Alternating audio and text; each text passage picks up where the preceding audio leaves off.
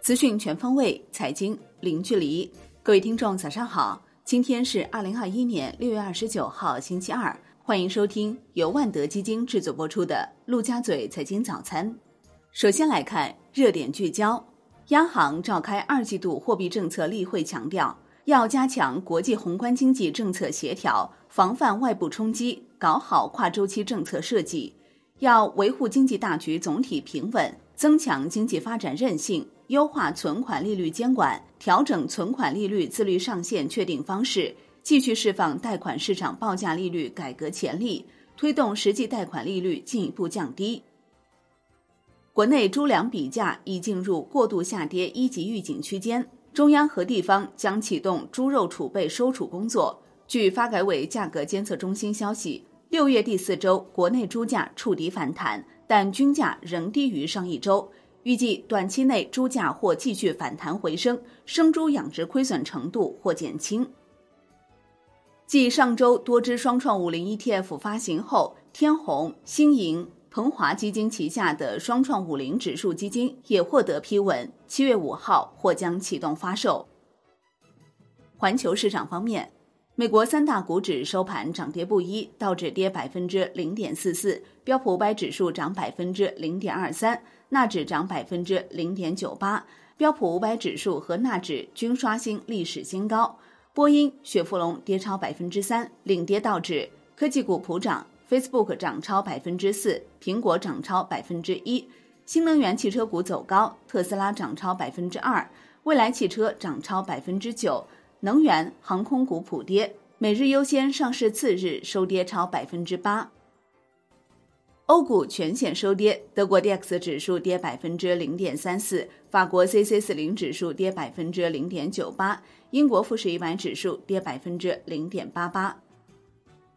宏观方面，中俄两国同意继续扩大双边贸易规模，拓展低碳能源、数字经济、农业等领域合作，鼓励两国投资者和发行机构进入对方资本市场，推进“一带一路”倡议同欧亚经济联盟对接。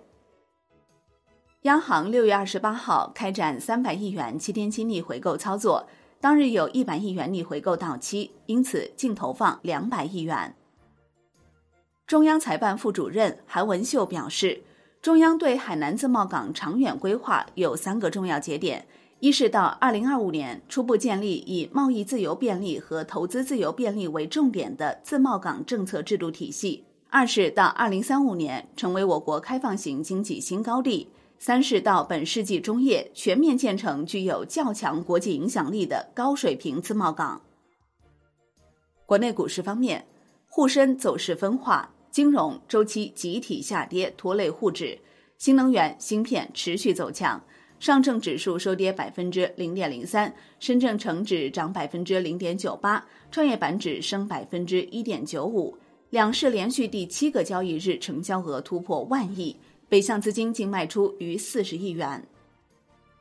港股因暴雨警告仅交易半日，恒生指数收跌百分之零点零七，恒生科技指数涨百分之零点五。医疗保健、体育用品板块走强，南向资金净卖出近六亿港元。腾讯控股遭净卖出逾二十六亿港元，李宁获净买入近十三亿港元。证监会修订上市公司年报和半年报格式准则，修订内容包括要求创业板、科创板公司针对性披露反映其行业竞争力的信息；有表决权差异安排的，要披露报告期内的实施和变化情况等。百济神州科创板首发过会。百济神州已经先后在美股和港股上市，若成功登陆科创板，将有望成为首个三地上市的生物医药企业。长城汽车计划到二零二五年实现年销售四百万辆，新能源汽车占比百分之八十，营业收入超六千亿元的目标。为此，长城汽车未来五年累计研发投入将达到一千亿元。金融方面。百亿私募掀起一波备案高潮，高毅资产六月以来备案四十九只产品，且连续两月问鼎备案产品数量冠军。明宏投资、阿巴马资产、九坤投资六月以来分别备案二十八只、二十七只和二十六只产品。楼市方面，广州地区多家股份行否认住房贷款暂停，但承认额度紧张确实存在，贷款人需要等待较长时间。另外，深圳大部分银行房贷额度仍较为充足，但普遍放款较慢，放款时间也不确定。产业方面，国内油价年内第九次上调，其中汽油价格每吨上调二百二十五元，折合九十二号汽油每升上调零点一八元。国内大部分地区九十二号汽油零售价再度回到七元区间。华为智能汽车解决方案高管池林春表示，目前华为还不具备造车的实力，同时华为也不会控股和投资任何汽车企业。中国邮政正式启动全面提速，全国主要城市可享邮件次日达甚至次晨达的极速体验，六成以上特快专递实现次晨达。海外方面，俄罗斯央行行长纳比乌林娜表示，进一步加息可能是必要的，考虑将利率上调二十五个基点至一百个基点。欧盟国家通过欧洲气候法案，为欧盟各国在二零五零年实现碳中和的目标铺平道路。国际股市方面，消息称，苹果已要求新款 iPhone 零部件供应商开始交货，明年发布的新款 iPhone 可能仅保留搭载六点七寸和六点一寸屏幕的大尺寸产品。滴滴出行美国 IPO 已获得十倍超额认购。即获得超过四百亿美元订单，提前超额完成原计划四十亿美元的筹资目标。商品方面，发改委、市场监管总局联合调研尿素市场和价格情况，并将继续密切关注尿素等农资市场动态，坚决打击囤积居奇、哄抬价格、捏造散布涨价信息等行为。债券方面，